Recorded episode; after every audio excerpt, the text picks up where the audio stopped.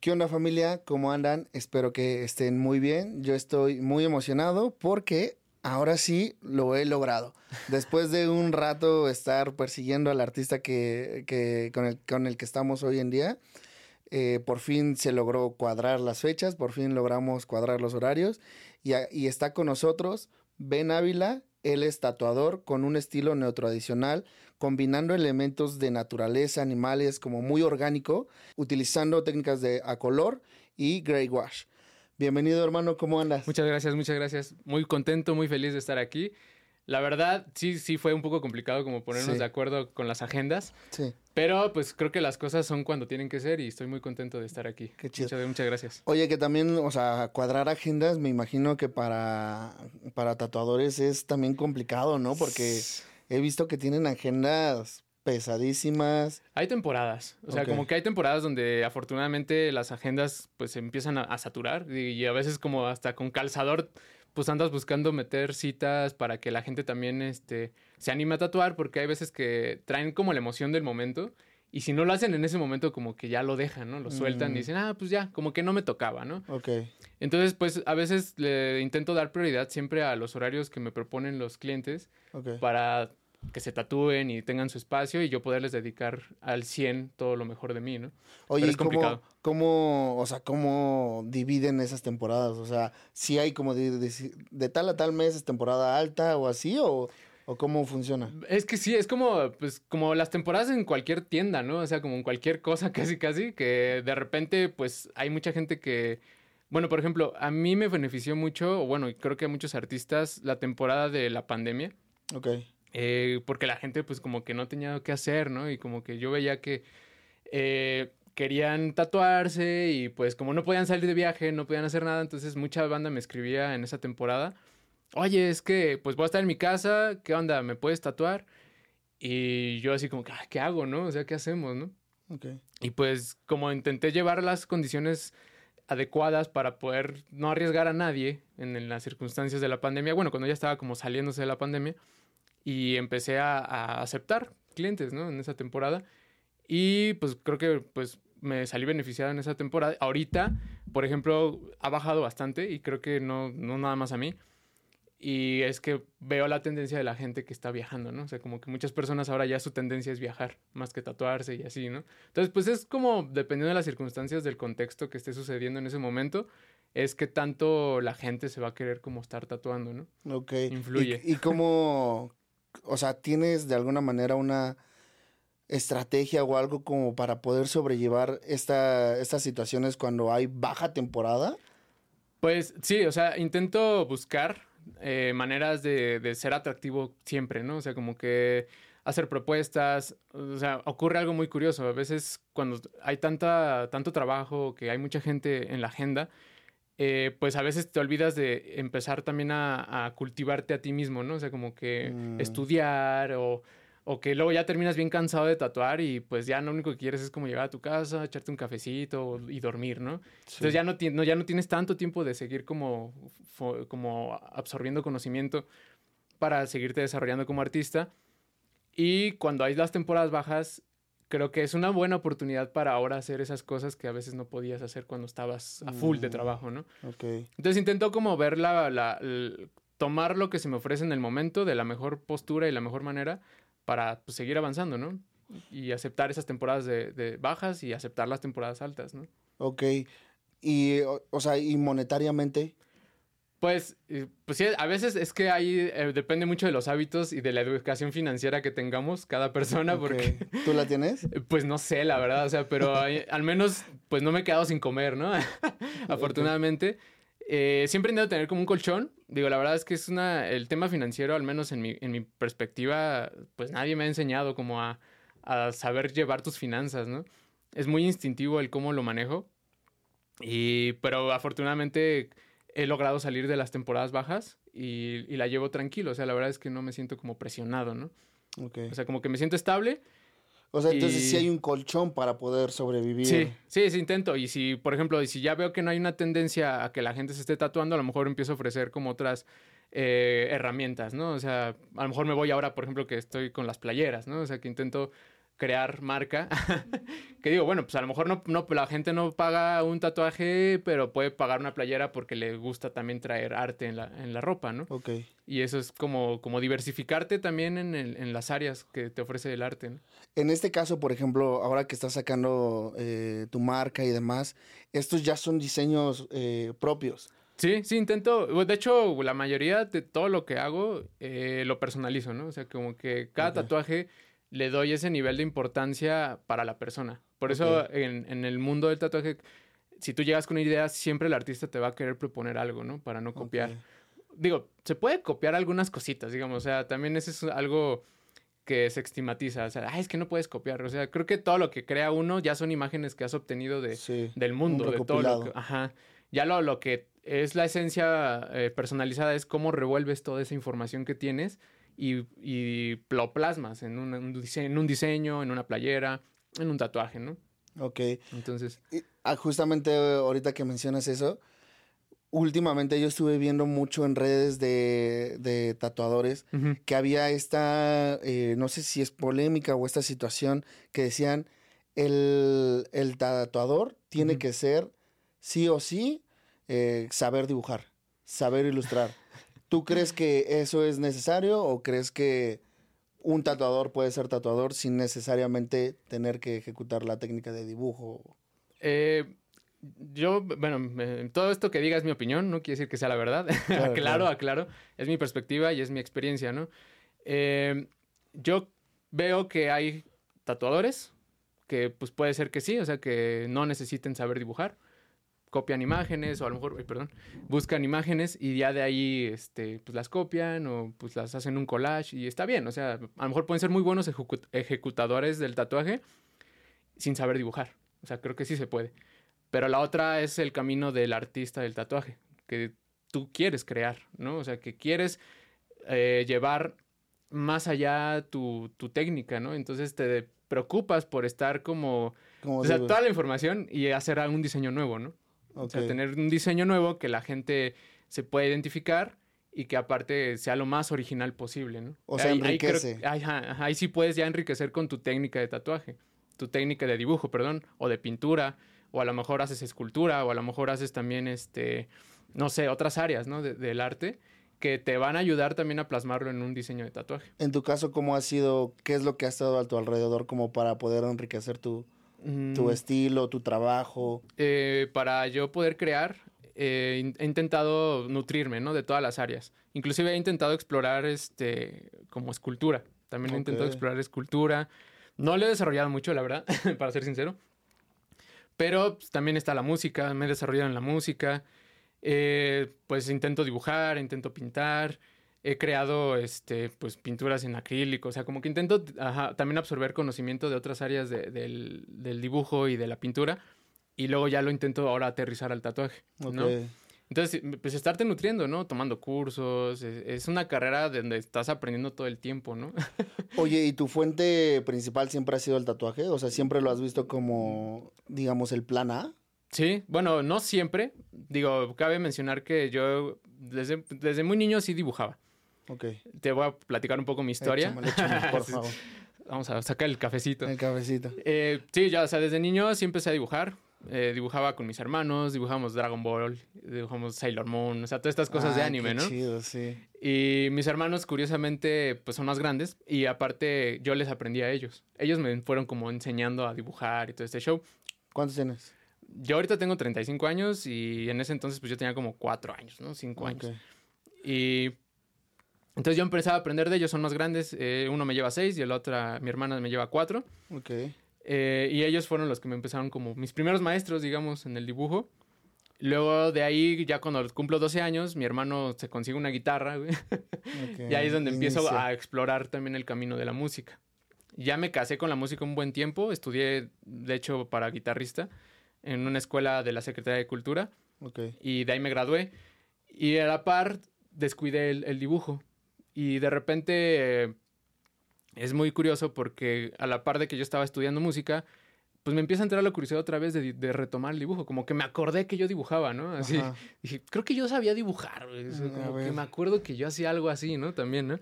Entonces empiezo a retomar el dibujo y lo empiezo a encontrar como una manera también de expresión, ¿no? O sea, como que de donde te puedes dejar ir.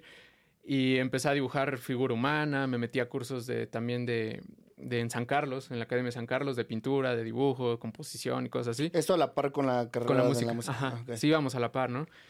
Y ya de repente, este, eh, bueno, y a la par también trabajaba, ¿no? O sea, trabajaba de lo que podía. O sea, como que yo para poder también mantener como mis estudios de arte, tenía que trabajar de lo que pudiera, ¿no? Que de mesero, que en una tienda de helados, o sea, trabajé en, en un buen de lugares, ¿no? Así. Ok. Entonces llegó un punto donde yo dije, no, ya, tengo que parar esto, necesito, si quiero vivir del arte, tengo que empezar a dedicarme cosas del arte, ¿no? Ok. En ese entonces, pues tenía la fortuna de seguir viviendo con mis papás, entonces como que los gastos son más tranquilos, ¿no? Ya es nada más como para las cosas personales. Pero entonces eso me dio como la oportunidad de decir, ya, ya no me dedico a nada más que sean cosas del arte. Entonces empiezo a entrar en, en el área de la música con tocando en bares, que es como Oye, lo más para fácil. eso, disculpa, Ajá. ¿para tus papás lo veían bien? Nah, para nada, o sea, Ok. nunca fue una opción para ellos. Ok. el estigma de tienes que estudiar una carrera que te deje Te dinero. Sí, sí, no, no salí bien librado de ahí. Sin embargo, pues tuve que plantearles a ellos muy bien mis, pues, mis metas y estar muy seguro de lo que yo quería, aunque Sí. por dentro yo no supiera si estaba muy seguro de que eso era lo que quería, pero tenía que demostrárselo a mis papás. Y entonces ya llegó una discusión con mi madre, que era como la que más me presionaba de que tienes que estudiar una carrera, tienes que estudiar una carrera, métete en una ingeniería, que no sé qué. Entonces, este, de hecho sí me metí en ingeniería. O sea, también probé las áreas de las ingenierías y era un tema así como complicado. ¿Qué estudiaste? Eh, pues estuve en un semestre en, en, ¿cómo se llama esta escuela? En la UAM, en ingeniería física, imagínate, ¿no? O sea, O sea, cero era. influenciado por mi hermana en ese entonces, ¿no? Mm. Que me dijo, no, es que tienes que dedicarte a una ingeniería. Y yo, no, pues ¿a cuál? No, pues es que no sé como para dónde. Y me dice, pues, pues métete en ingeniería física y si no te gusta, pues te vas a otra ingeniería, ¿no? Entonces, pues ya ahí voy, me metí en la ingeniería física, ¿no? Y de ese salto, ahí es donde viene como la, la oportunidad de entrar a la escuela de música y ahí es cuando dejo la ingeniería. Entonces, ese salto de decir, me voy a estudiar música también fue como complicado con, con mi familia, ¿no? Ok. Y pues ya mi mamá se acuerda mucho de una frase que le dije de, de pues mira, si, si me voy a morir de hambre, que sea porque yo lo elegí. O sea, si me voy a ir a la Mm. calle así tirado, al menos quiero saber que me voy a morir de hambre por una elección que yo hice, ¿no? Oye, ¿y no tenías miedo? Pues sí, un chingo, pero pues ya que me quedaba, ¿no? Como que era esa Te ide- idea de, decir, pues es esto o es esto, es seguir los sueños de alguien más que me están diciendo que haga o seguir como lo- la intuición que yo estoy teniendo, ¿no? Claro. Y pues fue así, o sea, lo hice con miedo. Pero pues a veces hay que aventarse con el miedo ahí a- abrazado, ¿no?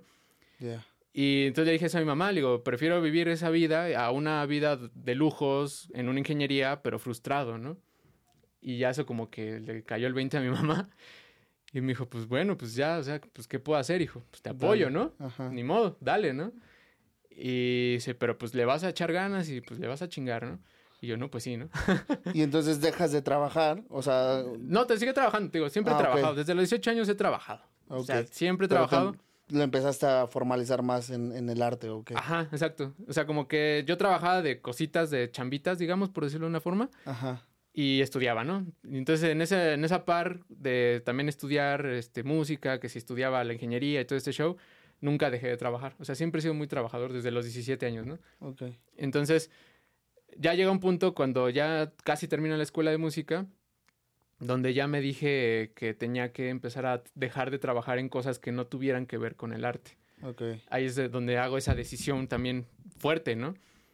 Obviamente da miedo y dices, puta, pues es que sí, ¿no? Y ya, pues me doy, ya eso ya fue como un acuerdo personal, ¿no? Ok. O sea, ya fue como un acuerdo conmigo mismo de decir, ya no quiero trabajar de otras cosas que no sean eh, enfocadas al arte. Entonces ahí es donde ya entro a trabajar como en bares, que es como lo más redituable en la música. Digo, pues es como lo más fácil, Tocando y así. ¿no? Ujú. Y ya. Tenías ya, o sea, era un proyecto solista, era en banda. En banda de covers. O sea, era una bandita de covers. Y en la escuela de música, pues sí te fomentaban como en la creación también de música, de canciones y todo este show. Y, y pero pues yo, pues, para obtener dinero más fácil, pues me iba como a los bares, ¿no? Así como a tocar covers. Ok. Ya sabes, música ligera y Ok, ok. todas esas rolitas que a, la, que a la banda le encanta, ¿no? Sí, y hasta la fecha, ¿cómo siguen Sí, vigentes? ¿no? Seguimos atorados en los Sí. noventas y ochentas, Sí. ¿no? Sigo sobre este camino, sobre el, eh, de la decisión. Y empiezo a tocar música en bares y empiezo a explorar que sabía dibujar otra vez. Empiezo a estudiar música, empiezo a estudiar dibujo y empiezo a trabajar en bares y empiezo a, dibujar y a hacer retratos también. Como que, mm. pues porque fines de semana pues era la chamba de, músico, ¿no? Pero entre semana decía, puta, pues ¿qué hago, no? Y empecé a ver que, había como un nicho por ahí de gente que le gustaba comprar retratos, ¿no? Mm. y para este punto, ¿qué tan pulido estaba tu técnica? Pues, híjole, es que es muy difícil decirlo. Yo la verdad siempre he sido muy duro con mi autocrítica. Entonces yo siempre he dicho que lo que hago es horrible, ¿no? Entonces yo siempre dejaba, ¿no? Pues, pues ustedes como clientes decidan qué tan bonito, qué tan feo está, ¿no? Porque si a mí me preguntas, yo voy a decir que está horrible, ¿no? Okay. es como una autocrítica muy fuerte que luego tiene uno como artista. No sé si a los demás les pase, pero bueno, al menos en mi caso sí es así. Y por eso no, no, sé contestar esa, esa, pregunta, pero en el momento pues la gente me lo compraba, ¿no? O sea, sí podía tener gente que le interesaba mi trabajo y dije, ah, bueno, pues si les gusta, si me pagan por ello, lo sigo haciendo. Y ya, entonces seguí haciendo retratos y tocaba en bares. Y de repente pues ya empieza como que del, del dibujo me empezó a jalar más, más mi tiempo, más mi, mi enfoque, ¿no? Y luego ya del dibujo me fui a, a hacer body paint. O sea, como que hice ese mm. salto y me contrató una empresa de activación de marca que hacía como body paints con pintura eh, fluorescente y luz negra. Mm. muy interesante ese show, ¿no? Sí. De hecho, también como que tuvo una tendencia, ¿no? Un tiempo. Ajá, como muy neón y todo este show. Y era, estaba muy padre porque esta pintura era en aerosol. Entonces tú me podías ver así a luz normal, así, sin nada, ¿no? Se ponía la luz negra y puta, brillabas, ¿no? Así como bien neón. Entonces estaba muy interesante esa, eh, ese proyecto y me jalaban mucho a, esa, a ese trabajo. Entonces también obtuve ya como que en ese camino empecé a entrar en esa área y me empecé a, ser más redituable. Mm. Y también como músico, aparte de tocar en bares, eh, o sea, siempre te digo, he hecho muchas cosas, ¿no? Trabajaba también de guitar tech de varias bandas, ¿no? O sea, trabajé con La Barranca, bueno, mm, así más específico, con La Barranca y con Real de 14. Todo a la par. Pues, pues, ajá, pues es que si no salía de una, salía del otro, ¿no? Ok, o sea, le estabas tirando talachando a todo. pero ya enfocado al arte, si te das mm, cuenta, era como muy ya, encerrado en el arte, ya, ya no, al menos ya no vendía café, ya no vendía helados, ya no vendía como otras cosas. Sí. Entonces, este, ya era como más encerrado en ese nicho. Entonces ya del body paint y de los retratos mm, eh, me empieza a, Bueno, los tatuajes siempre me han llamado la atención hasta cierto punto de que yo me, rayaba, ¿no? Mm, Pero creo que no lo veía como una opción. ¿Hasta ese momento tenías algún tatuaje? No, todavía no. O sea, antes de, empezar a tatuar, sí me tatué. O sea, mi primer tatuaje fue una decisión así del ya, ¿no? Así. Tenía 300 pesos, un amigo, estábamos en Tlaxcala, y me dijo, pues güey, conozco un compa que tatúa, ¿no? en Tlaxcala llevamos eh, unos días que estábamos tocando por allá y fuimos a echar unos pulques y en, y en la como pedita de pulque. qué rico, ajá. Eh, Así en medio del monte, o sea, la verdad es que estaba precioso, ¿no? De hecho, por ahí en mis redes sociales subí alguna vez la foto de ese ah, momento. ¿sí? Ajá, donde estaba así echando el pulque. Toda mi piel estaba limpia todavía, o sea, no tenía ningún tatuaje, pero ese mismo día en la noche nos fuimos a tatuar. ¿Y qué te hiciste? Me hice esta madre de aquí, a ver si, si se alcanza a ver. A ver. De rato censurado. es una frase. Ok, ¿frase de qué? Que dice, bebimos y vivimos. Ah, bueno. que me hice esa frase en ese momento porque estaba trabajando con Real de 14. Mm. Que es una banda que yo admiré desde muy niño. Crecí con su música, crecí con su arte me acompañó en muchas este, desilusiones amorosas, me acompañó en muchos eh, enamoramientos también, me acompañó en muchas fiestas, o sea, como que esa música siempre fue mi soundtrack, ¿no? Estuvo muy presente. Ajá. Entonces cuando me, me dicen, pues vamos a tatuarnos y yo estaba trabajando con esa banda, dije, pues que sea algo de la banda, ¿no? Como que me recuerde que pues voy en mi camino, ¿no? Y ya, por eso me hice esta frase que se llama bebimos y vivimos, porque o sea, pues quieras o no, también el arte te lleva a, ciertos excesos, ¿no? Sí. Entonces, pues en ese momento me gustaba un chingo tomar, ¿no? sí. Sí era bastante gustoso del whisky, del tequila, de la cerveza, de todo este show. Eh, no fui mucho de drogas, la verdad. pero sí me enfocaba al alcohol, ¿no? Ok. Entonces en ese momento, pues el alcohol también era como mi pedestal, ¿no? O sea, como que era lo que me mantenía firme. Sí.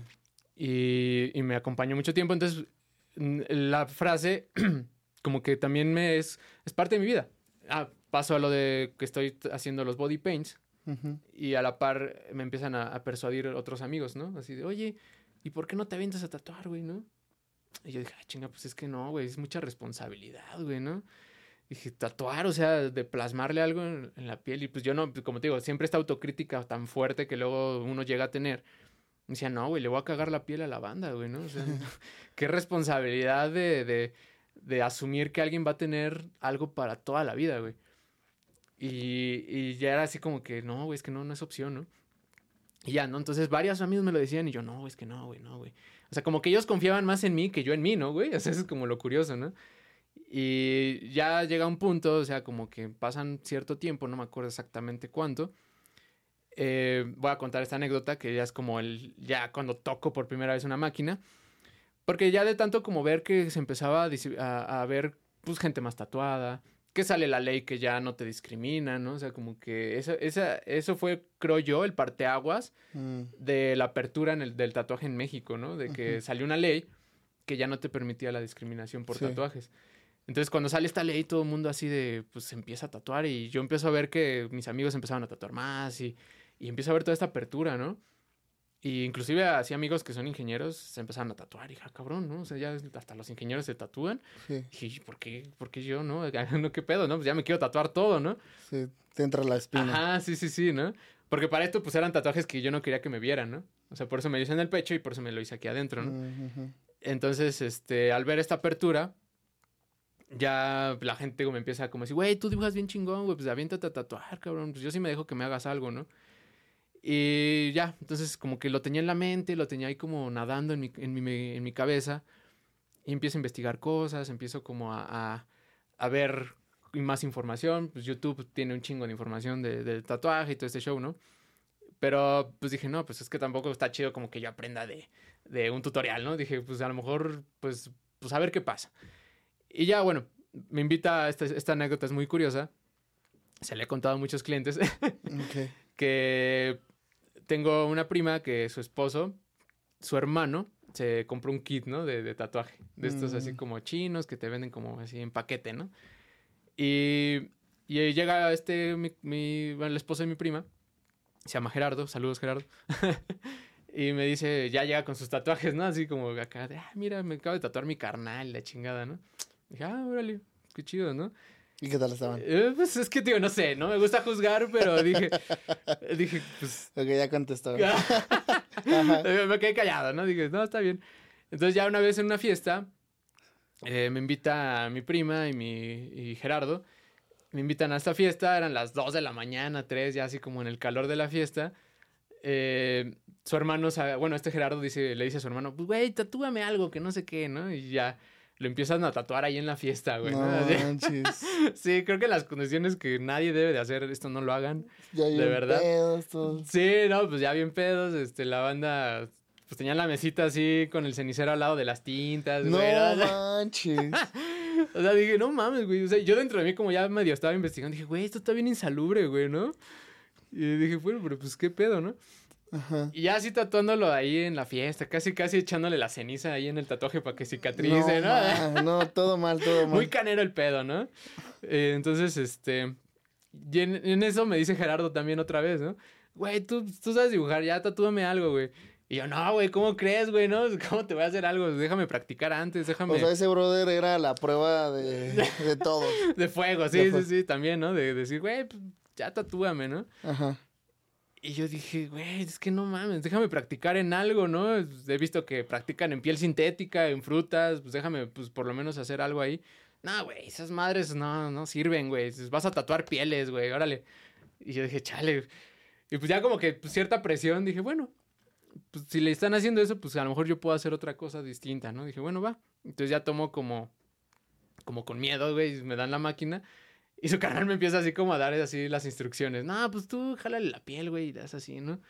Y ya le hice unos piecitos, güey. O sea, también dije, no, me va a pasar de verga, güey, le va a hacer algo chiquito, ¿no? Dije, pues, de aquí, ¿no? Y le hice unos piecitos así como humanos, así como huellitas. Oye, pero ¿y cuando, lo agarraste? ¿Qué, pues, ¿Qué sentiste? Pues fue así como de, güey, pues me temblaba la mano, güey, la aguja hacía esto, güey, así como que la aguja, pues no creo que, yo creo que no estaba bien calibrada, entonces se veía así, güey, ¿no? Pinche aguja. ¿no? Entonces dije, ay, la madre, güey, ¿a poco así es tatuar, no?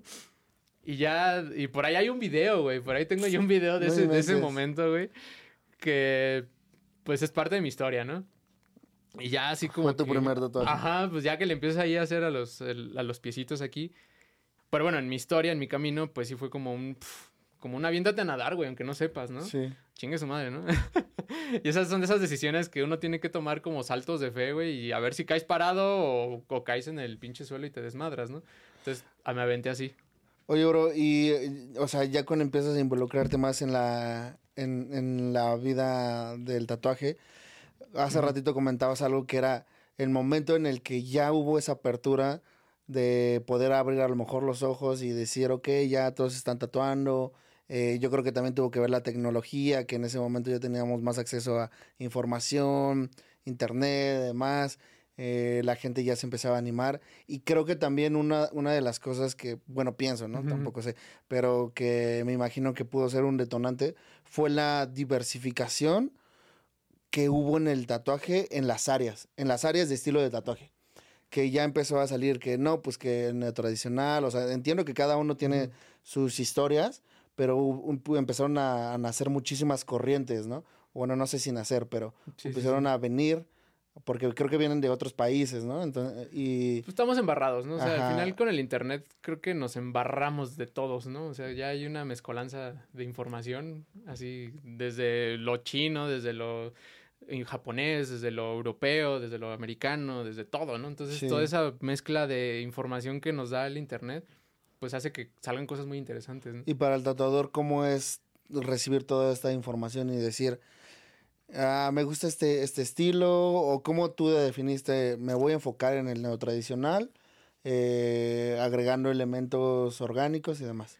Pues es, es una pregunta bien cabrona, güey, porque eso de encontrar el estilo, güey, yo lo pienso que es como saber quién eres, ¿no?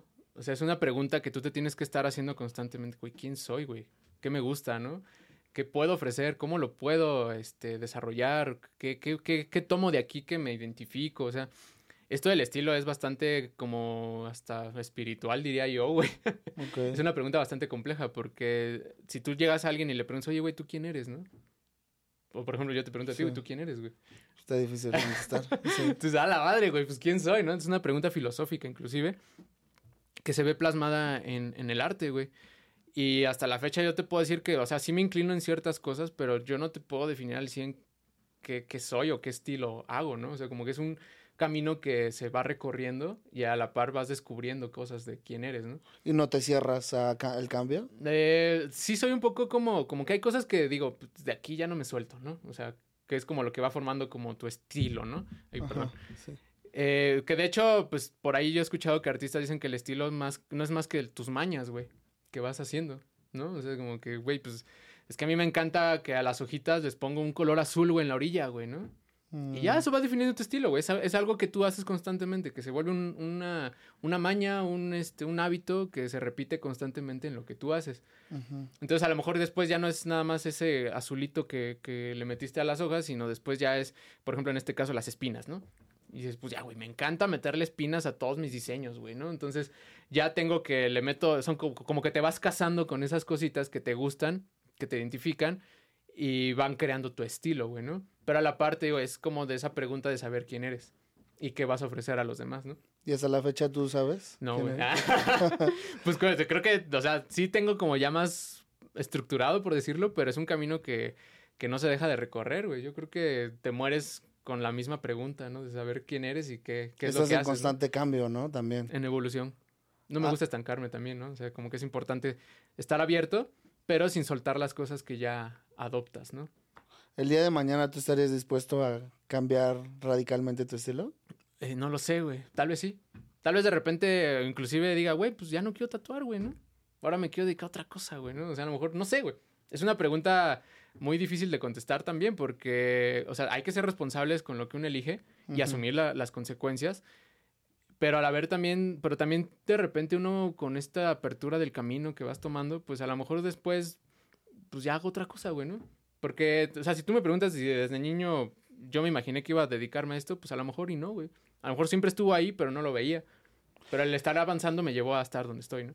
Pero, y tú en algún momento dije, o sea, por ejemplo, sobre tu estilo. Si el día de mañana alguien llega y te dice, oye, ¿sabes qué? Eh, quiero, ah, o sea, que te, que te diga, me gusta mucho lo que haces, pero quiero otro tipo de estilo. ¿Te aventarías?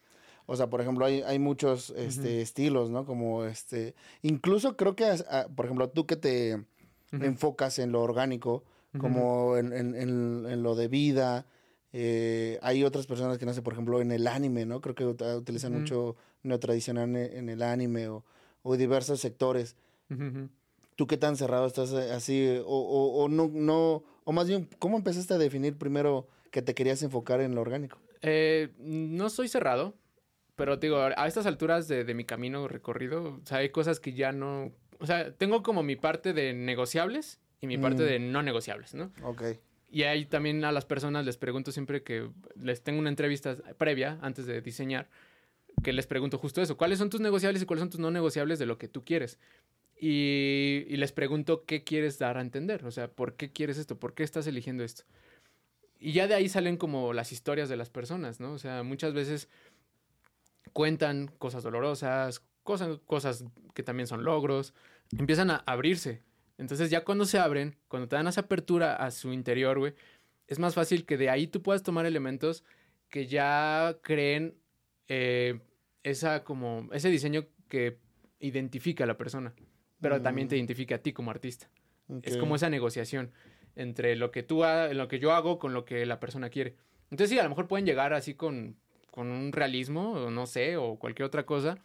Y yo siempre los intento como decir, ¿por qué estás eligiendo esto? Y si lo puedo adaptar como entre mi estilo y lo que ellos quieren, pues lo hago, ¿no? O sea, tampoco soy tan cerrado. Eh, pero intento buscar ese punto medio, ¿no? ¿Hay corrientes en las que has incursionado como estilos? O... Sí, he explorado muchos estilos. O sea, cuando empiezo a tatuar y cuando ya entro en este, ya de lleno al, al, estudio del tatuaje, me empiezo a encontrar con un chingo de estilos, ¿no? Con un chingo de técnicas, con un chingo de cosas, ¿no? Y, a la madre, es todo un universo, ¿no? Dices, ay, güey. Pero a la par, como vas creciendo tu técnica, pues tienes que ir este, desarrollando también poco a poco, ¿no? Es, o sea, es como decir, empecé con líneas, ¿no? O sea, línea, puras cosas que tuvieran línea, güey. Dije, bueno, a mí me gusta el dibujo, me gusta que el dibujo tenga líneas. Eh, entonces dije, tengo que enfocarme en, que mi línea esté lo mejor posible, ¿no? O sea, que esté limpia, que esté fluida. Entonces al principio hice cosas pequeñas de pura línea, ¿no? O sea, frases. Tengo entendido que como que las líneas son también muy difíciles, ¿no? Eh, pues sí, los círculos, güey. Hacer círculos, neta, es... creo que no me van a dejar mentir los colegas tatuadores que hacer círculos es de las cosas más complicadas en el tatuaje, güey. ¿Y lo piden mucho? Pues eh, depende. Hay gente que lo hace y lo hace muy bien y hay gente que le gusta y, lo busca, ¿no? ¿Y, lo, y lo, tienes, lo tienes que hacer de un solo trazo? O? Eh, no, la tienes que ir construyendo. O sea, mi manera de hacer los círculos es como irlo construyendo, ¿no? tienes que girarle, güey. No, casi, casi te le encimas a la persona, güey, así para hacer el círculo. Ya te disculpas, ¿no? Oye, discúlpame, pero pues me tengo que recargar más fuerte, ¿no? Ajá. Y, pero pues es que el círculo sí está bien cabrón, güey. Para que quede limpio, porque como no lo haces fluido, lo vas así como construyendo, bueno, al menos así como yo lo hago, lo vas construyendo como por partecitas. Entonces, pero a la par tiene que verse fluido, ¿no? Sí, o sea, que, es que esté continuo, ¿no? Ajá. Entonces, este, sí he explorado muchos estilos, hice muchas geometrías, hice, hice inclusive acuarelas, hice, o sea, como que cuando vas aprendiendo, pues tienes que conocer como, desde mi perspectiva, tienes bueno, yo aprendí todas las técnicas o intenté aprender lo mejor de cada técnica y de ahí tomar lo que me gustaba. A lo mejor de esto no me gustaba, este sí me gustó y ya como que lo vas, vas haciendo tu bagaje de conocimiento, ¿no? Y con respecto a las tendencias que empiezan a surgir, por ejemplo, yo, yo me acuerdo mucho, hubo una temporada, creo que fue más o menos como en mi prepa o algo así, había un... un... Perdón, los infinitos. Ah. los infinitos, ¿no? Claro, también. Estuvieron muy de moda. Los Hice infinitos, la verdad. ¿Sí, sí, sí, pues es lo que te digo. O sea, cuando estás aprendiendo, pues tomas todo, güey. Sí. Ya de ahí tú vas tomando tus decisiones después. Si te vas a quedar en solo hacer infinitos, o, o ya te sales de ahí, o, lo metes a tu, a tu estilo, ¿no? Lo que te digo, las mañas que vas a adquirir. Sí, igual en un principio pues aceptas todos los proyectos, ¿no? Supongo que igual ahorita haces más relacionados a los que... Intento, sí, sí, como que llevar ahora a la gente, como, ahora como que intento cacharle a las personas su, su, la esencia, güey, para yo poderlo como transmitir en, en, la gráfica. Ah, y lo que te decía, o sea, te has tenido que subir a ese tipo de tendencias. Te decía, había un tatuador que me acuerdo que Ajá. en ese tiempo era muy relevante, que no sé si innovó o qué hizo, pero que es- hacía mucho lo de la acuarela. Ah, Este, y que utilizaba mucho como en animales o así, Ujú. que me acuerdo que toda la gente se quería ya hacer acuarela, animales, este, y, y siento que en ese momento como que fue un pico muy alto, ya después como que pasó, y ya, y ahora la siguiente tendencia es sí, ¿cómo has Sí, sí, visto sí. tú ese tipo de, de situaciones? Pues me tocó la tendencia justo del- de, las acuarelas, ¿no? Donde todo el Ajá. mundo quería acuarelas. Y te digo, sí lo hice, sí lo exploré. Dije, bueno, pues vamos a ver. Y lo intenté como ahí adaptar a lo que a mí me gustaba. Eh, pero a la, a la vez cuando empecé a ver cómo cicatrizaba, cómo se veía con, con el tiempo, es cuando decidí dejarlo de hacer. Porque parte de, de lo que yo pienso que el tatuaje, su esencia como mágica o espiritual o todo este show es que es permanente, ¿no? Entonces, yo parte de mi prioridad de, de lo que hago es que sea duradero. O sea, me gusta que lo que yo haga tenga durabilidad de, pues, de 15, 20 años, no sé, o toda la vida inclusive, ¿no? Ok. O sea, que se vean bien. O sea, incluso hay estilos en los que no envejece tan bien, ¿o qué? Pues es que, por ejemplo, la, la acuarela, güey, cuando yo empecé a ver cómo cicatrizaban y cómo se veían después de cierto tiempo, un año, dos años, pues ya se veían así como todo, pues como mancha, güey, ¿no? Entonces yo de- desde ahí que vi cómo cicatrizaba, dije, no, pues es que yo no me siento congruente conmigo si voy a hacer un tatuaje que le va a durar poco tiempo, ¿no? Y ahí es donde, pues a lo mejor si no, si, si no lo hacía bien yo, o sea, pero mejor decidí no, no entrar por esos terrenos. Dije, mejor me voy a lo seguro. Y como veía que mis líneas sí, sí cicatrizaban bien, sí se veían bien, y a pesar de un año, dos años se seguían como entendiendo qué estaba sucediendo en el diseño, pues me quedé con, esa, con ese aprendizaje, ¿no? Dije, "Es- de aquí no me salgo porque veo que cumple su función de ser durable, ¿no? Ok. Ya de ahí empecé a explorar realismo. También el realismo, pues digo, no sé si yo lo hacía mal o no, pero al final yo veía que no cicatrizaban tan chido, como que se empezaban a, a- a borrar, güey, ¿no? Así como Es que que... el realismo es como muy... Muy sombras, puras sombras. Muy sombras, ¿no? Puras manchas, sombras y todo esto, ¿no? Entonces, pues también yo me dije, no, pues es que pues, tampoco me siento tan identificado con el realismo, ¿no? Porque Oye, bro, ¿y el cicatrizado de qué depende? O sea, ¿de la persona Es que o de la técnica? chingo de factores. O sea, creo que es 50 técnica del artista, 50 cuidados de la persona y hábitos también, ¿no? Entonces, eh, si la persona tiene malos hábitos de cuidado de la piel, inclusive de hidratación, de alimentación, de todo esto que se ve reflejado en una piel, si tienes una piel saludable, los tatuajes se van a ver bien. Si tienes una piel ya como enferma, con, con ciertos problemas, pues también se va a ver comprometido el cómo se vean los tatuajes. Mm, Eso también es parte de esto. Es ¿Qué? 50-50. Que incluso, por ejemplo, era mucho lo que tachaban los, los papás Ujú. antes, ¿no? Que, ¿cómo te vas a tatuar? Imagínate de viejo, se te va a ver todo bien feo. Me acuerdo que yo cuando empecé a tatuarme, uf, ta, era del- de, lo que más me decían mis, mis papás, ¿no? Y, Sí, sí, sí. y luego, ¿cómo, cómo, tú cómo sientes que ha ido como cambiando esos pensamientos y demás? Eh, pues es que digo, o sea, está muy difícil como hablar como de la, de, de- del, lo- por lo general, pero pues lo que yo percibo, eh, a veces siento que se nos olvida que el tatuaje es permanente. Sí. Pi- O sea, la verdad pienso que, que a veces el querer impresionar, el querer ser tendencia, el querer llegar como a un área de, de ah, no mames, güey, le hizo una carita de un milímetro, güey, ¿no? Hace que nos perdamos de la esencia del tatuaje de que tiene que ser duradero, ¿no? O sea, no, es- no, es que no quiero entrar en juicios de que está bien o mal, o sea, la verdad, eh, solo que, que, que la gente sepa que así va a ser, güey, ¿no? Para que no se sientan estafados o para que sepan que, que en 5 años, 10 años, pues a lo mejor ya no se va a ver, pero que la gente sea consciente de que así va a ser, güey, y asuma la responsabilidad de su decisión. Pero también es responsabilidad de los artistas dar esa información a los clientes, creo yo, ¿no? Claro. Entonces digo, yo he notado, investigado c- cómo envejecen los tatuajes, cómo se ven en, inclusive en 30 años y así, y lo único que se permanece con el tiempo son las líneas, güey. A mi parecer, ¿no? Es lo que yo he investigado, lo que yo he visto.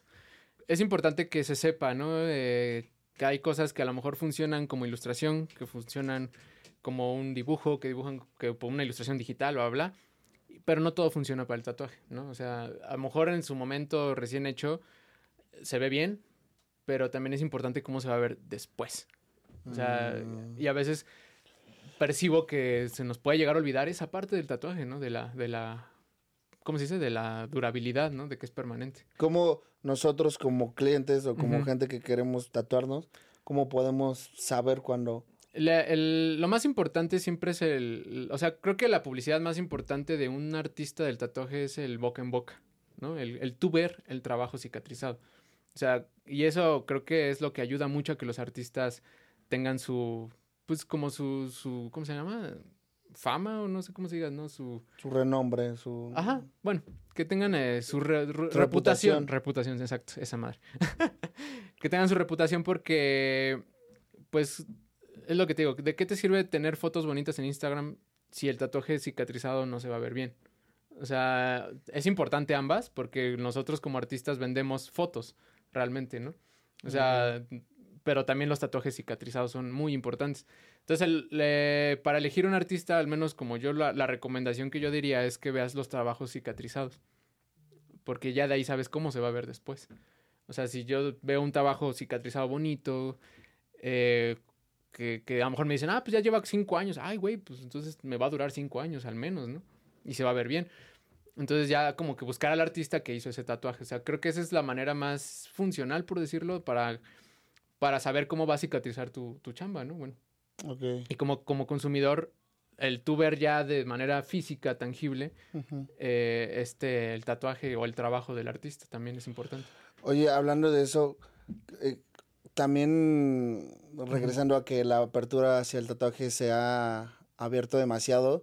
Por ejemplo, en la música pasa mucho que ya ahora eh, lo que antes no podías hacer, ahora ya tienes más acceso, que es a lo mejor grabar una canción, eh, componer, ya te puedes tener tu home studio, cosas así. Y en el tatuaje creo que también al tener como que una amplia gama ya de que eh, el acceso es muy fácil, entre comillas, mucha gente ya se anima a tatuar y ha habido también una eh, industrialización en, la, en el tatuaje, ¿no? De que hay mucha banda ya que tatúa. Sí. Para ustedes, quieras o no, o sea, es, llega, es tu competencia, ¿no? O sea, al final de cuentas, de, de, tantos tatuadores que hay. Para ti, ¿cómo es el mantenerte eh, vigente? ¿Cómo es, poder mantener cierta clientela? Eh, ¿Cómo es poder como sobrellevar esa situación? Sí, pues mira, a mí no me gusta verlo como competencia. O sea, yo los veo como colegas, ¿no? O sea, que todos estamos ahí, ¿no? Todos estamos ahí buscando, aprendiendo unos de otros, eh, compartiendo. O sea, también es importante que no nos cerremos a compartir conocimiento a los demás, ¿no? Cuando me ha tocado que otros artistas me llegan y me preguntan, pues yo me siento halagado inclusive de que, que me pregunten, ¿sabes? O sea, que yo les pueda compartir algo para mí es como, pues, me les agradezco, ¿no? Ay, güey, pues déjame compartirte, ¿no? Entonces, digo, de entrada a mí no me gusta verlo como competencia, creo que todos estamos en el mismo camino y pues cada quien en su proceso. O sea, yo me considero que voy en mi proceso porque si me empiezo a poner como a medir quién soy a, través de mis números, a través de cuánto gano, a través de mi agenda. O sea, creo que te frustras a veces cuando no estás teniendo ese este hype, ¿no? En, redes sociales. Que también eso es, complicado, ¿no? Que pareciera que ya las personas nos somos por tu número de seguidores, güey, ¿no? O sea, y la neta es que creo que no somos eso. Somos más que un número en, en Instagram. ¿Y a ti te ha funcionado redes sociales? Sí, sí me ha funcionado. De hecho, es una herramienta que tengo que usar y que pues, pues uso, ¿no? Obviamente sí lo uso. Pero la perspectiva en cómo lo veo, para no sentirme frustrado, eh, intento quitarme como esa, ese pensamiento de que mi valor como artista depende de mi número de seguidores, ¿no? Claro. Entonces, que a lo mejor puedo, pues, pues hay mil maneras de poder tener muchos seguidores, inclusive hasta los puedes comprar. He visto que hay gente que compra seguidores, ¿no? Pero pues de qué me sirve, ¿no? yo prefiero cómo me mantengo vigente o cómo mantengo gente que, que, esté conmigo y que crea en mi trabajo y que, que se quiera, quiera seguir tatuando conmigo, eh, conectando con ellos. O sea, haciéndonos saber que somos personas, güey. Y les pregunto quiénes son, o sea, les intento conectar con ellos y que ellos conecten conmigo y que se casen conmigo, o sea, que se vuelva un amigo, ¿sabes? Claro. O sea, creo que esa es la manera más trascendental de que tu trabajo sea buscado, ¿no? Y si a eso le sumas un buen trabajo cicatrizado, un buen trabajo que se vea bonito, que sea estético, duradero y todo este show, pues creo que pues, pues la chamba llega sola, güey, ¿no? Te aventaría, o sea, si, si en algún momento se cierra la, el área de tatuajes. O sea, que, que, ya no que se acabe. Pues ya buscaría a lo mejor me dedico a hacer puras playeras, ¿no? o sea, como que es, esa parte también de, de ser versátil en el arte, pues te permite que puedes hacer arte en muchas cosas, inclusive, pues, pues a lo mejor o hago escultura, o a lo mejor ya me, me- me enfoco a la pintura, o me enfoco a ser músico, o sea, como que, pues hay mil cosas, o a ser escritor, ¿no? Inclusive, a lo mejor escribo un libro, ¿no? No sé. ¿Tienes alguna, al- algún Ajá. Sueño o arte frustrada que digas, uy, esta me encantaría, pero no soy el más bueno? Mm, es que te digo, como no me gusta, es que es, es curioso. Yo la manera en cómo trabajo la frustración, eh, al principio cuando tatuaba sí me sentía muy frustrado, ¿no? Y cuando empezaba a dibujar también me sentía muy frustrado y todo el tiempo era un chingo de frustración. Y a la fecha sigo trabajando con la frustración. Es algo que me acompaña. Pero eh, estoy aprendiendo a que no sea mi enemiga la frustración Mm, sino que sea mi compañera, o sea, que sea una parte de mí que me ayude, ¿no? O sea, en lugar de verla como, como contraria, mejor usarla a mi favor, ¿no? No sé cómo Ok. explicarlo, ¿no? Que inclusive Bruce Lee ya es que decía esa madre, ¿no? Que en lugar de pelearte contra las fuerzas que vengan hacia Ah, ti, sí, úsalas a tu úsalas, favor, ¿no? Sí. Entonces, como bajo esa filosofía, Ah, qué bonita filosofía, ¿eh? sí, usarla también, o sea, las cosas que tú sientas que van en contra, mejor, ¿cómo las puedes dar ese giro de que te ayuden? De que sean parte de ti y que sean tus cómplices, ¿no? Tus amigas. La frustración la he tenido que abrazar para que sea como parte de mí y, y no tomarlo como, pues, para dejar todo, ¿no? Porque eso me pasaba mucho. Me frustraba, no las cosas salían como yo quería, decía que estaba todo culero y ya dejaba de hacerlo. Entonces soltaba el, el- el proyecto, ¿no? Me pasaba en la música, me pasaba cuando quería escribir, me pasaba cuando quería dibujar, cuando quería, cuando empecé a tatuar también me pasó. Y te digo, a la fecha me sigue pasando. Entonces ahora utilizo esa frustración como una herramienta que me ayude a no estancarme y a saber que siempre puedo aprender algo más. Y entonces cada trabajo me pasa algo muy curioso. Cada que yo tatúo de entrada, cuando doy todo lo mejor de mí en ese momento y lo termino, digo, no mames, quedó bien chingón, ¿no? Una parte de mí lo reconoce, dice, güey, quedó poca madre, ¿no? Hay que usarla a tu favor. O sea, si, si compites con ella, te paraliza, güey, ¿no? Y muchas veces a mí me paralizó y tuve que como que encontrar ese sentido de usar la fuerza contraria a tu favor. O sea, que no, no compitas contra esa fuerza, sino más bien la uses para que te ayude. ¿Y cómo, la, cómo me ayuda a mí? Pues te, te comento que, por ejemplo, mi proceso cuando tatúo, digo, en el momento doy todo lo mejor de mí, ¿no? Me enfoco, digo, puta, este pinche tatuaje tiene que dar el más chingón de la historia, güey, ¿no? Y ahí es donde como que te tienes que crecer un poco tu ego, ¿no? O sea, decir, pues sí, güey, tienes que estar seguro de lo que vas a hacer porque no hay de otra, güey. Aunque a lo mejor en el momento no sepas ni qué chingados, pero tú con el cliente tienes que estar seguro, güey, así de, güey, sé lo que voy a hacer, ¿no? Entonces ya en el momento, pues hasta inclusive vas improvisando, güey.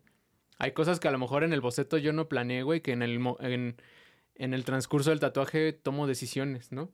Mm, Y, y también es como parte de la magia de que el tatuaje te va pidiendo qué necesita conforme vas avanzando.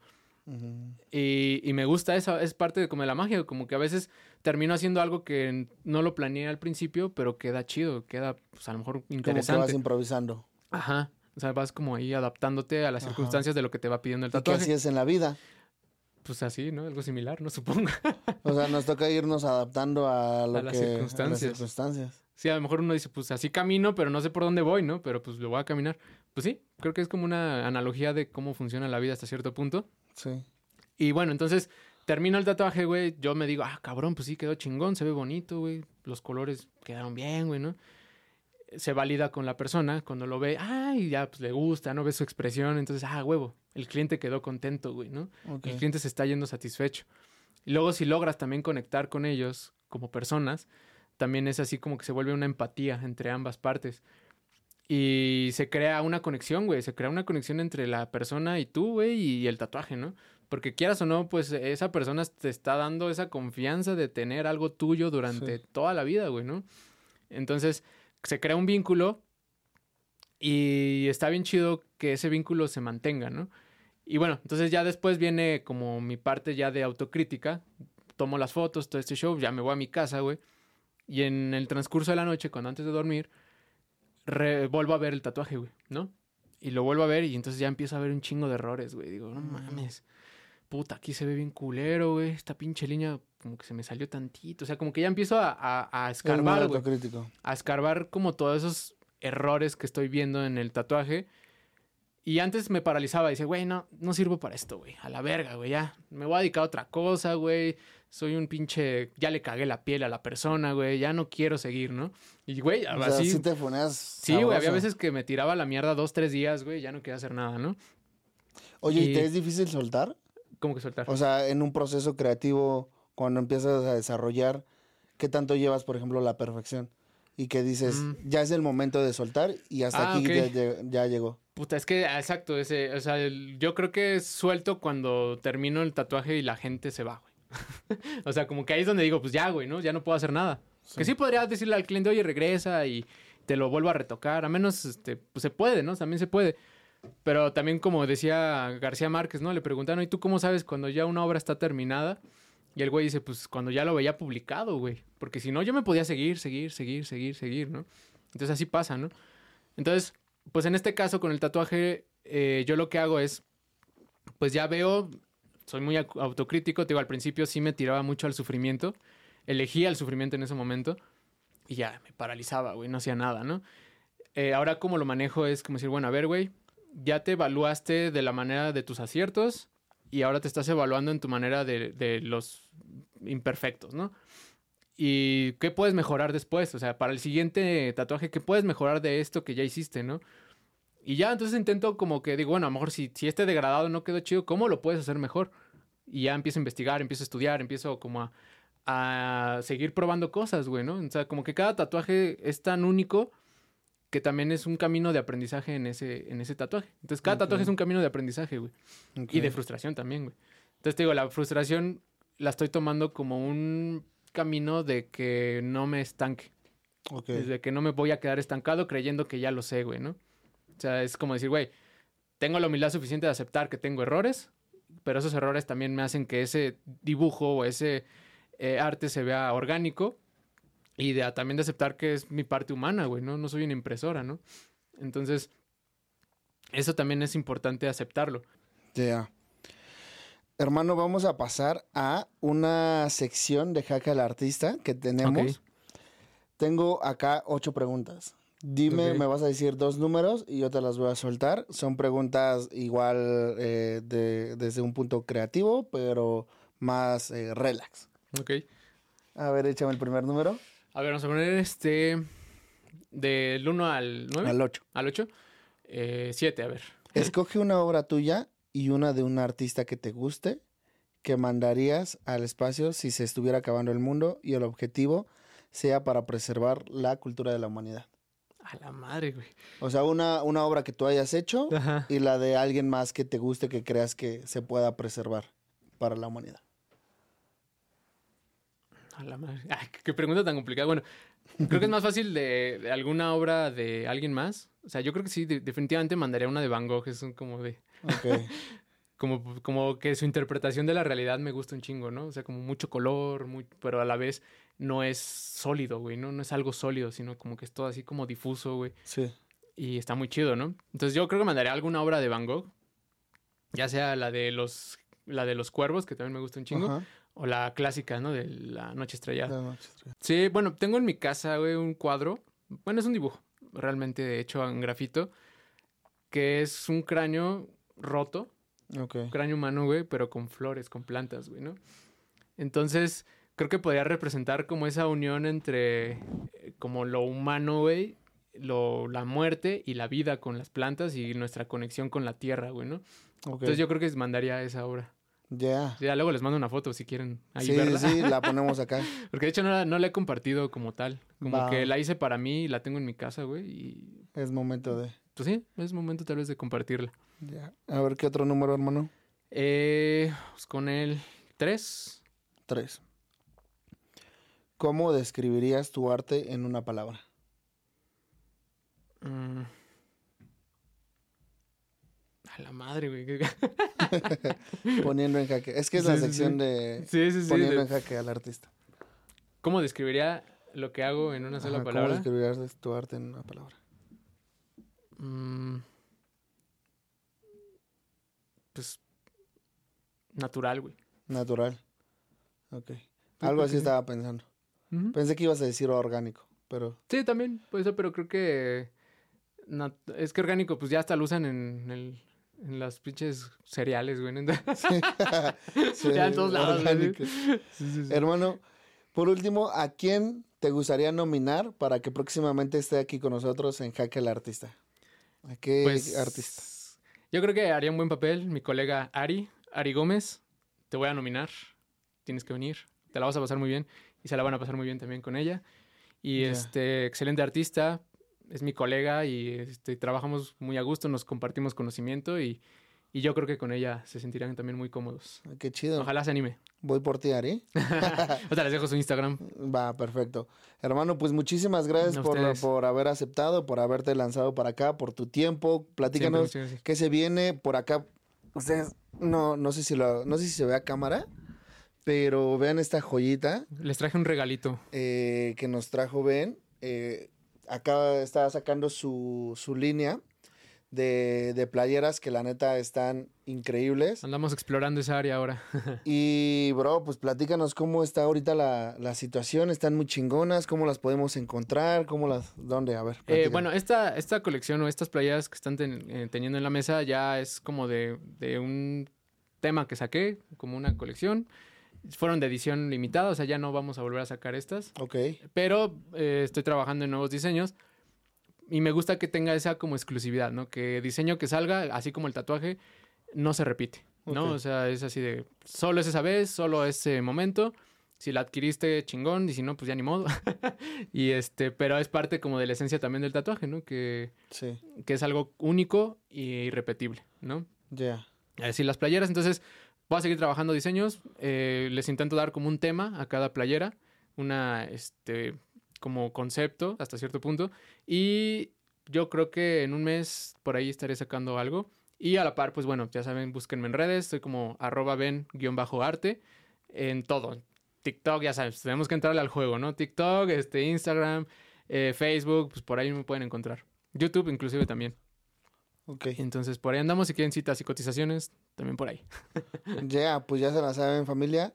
Esténse pendientes y eh, pues si quieren, igual, si te quieren contactar para algún tatú, eh, cómo es la dinámica, eh, me acerco contigo, te platico mi idea o cómo funciona. Sí, claro, sí. O sea, yo cada que me cotizan intento que sea una charla, ¿no? O sea, es como una plática de conocer a la persona, saber sus ideas.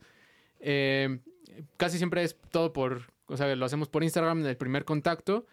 Eh, tiene también la opción de que podemos hacer una cita de valoración, donde ya es como contacto más directo cuando son proyectos como más largos, más este, grandes, o cover-ups, o sea, como también trabajo cover-ups, entonces tengo que valorar a veces qué tan viejo es el pigmento, qué tan grande es, si puedo adaptar como la idea que tienen ellos con la gráfica que estoy haciendo.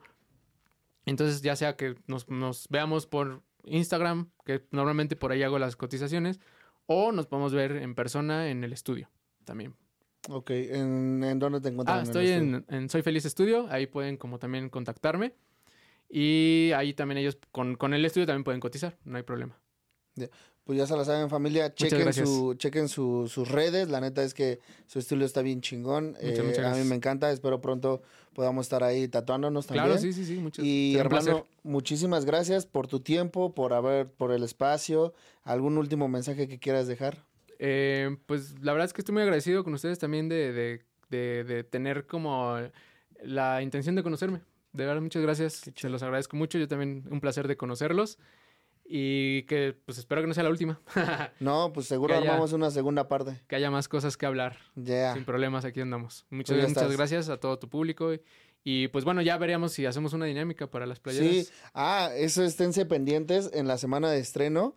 Eh, por acá Ben nos trajo unas playeritas para poder eh, checar, a- vamos a hacer una dinámica en la semana de estreno de, del capítulo y esténse bien pendientes porque vamos a, eh, a través de esa dinámica, pues entregarlas. Entonces, eh, están muy chingonas y esténse pendientes. Va a ver qué se nos ocurre que Sí, podamos sí, sí, ahí- hacer y, Ahí ustedes y ahí- deciden.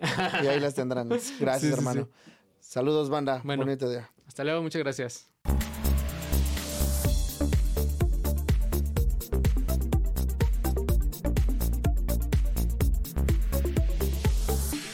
Al artista.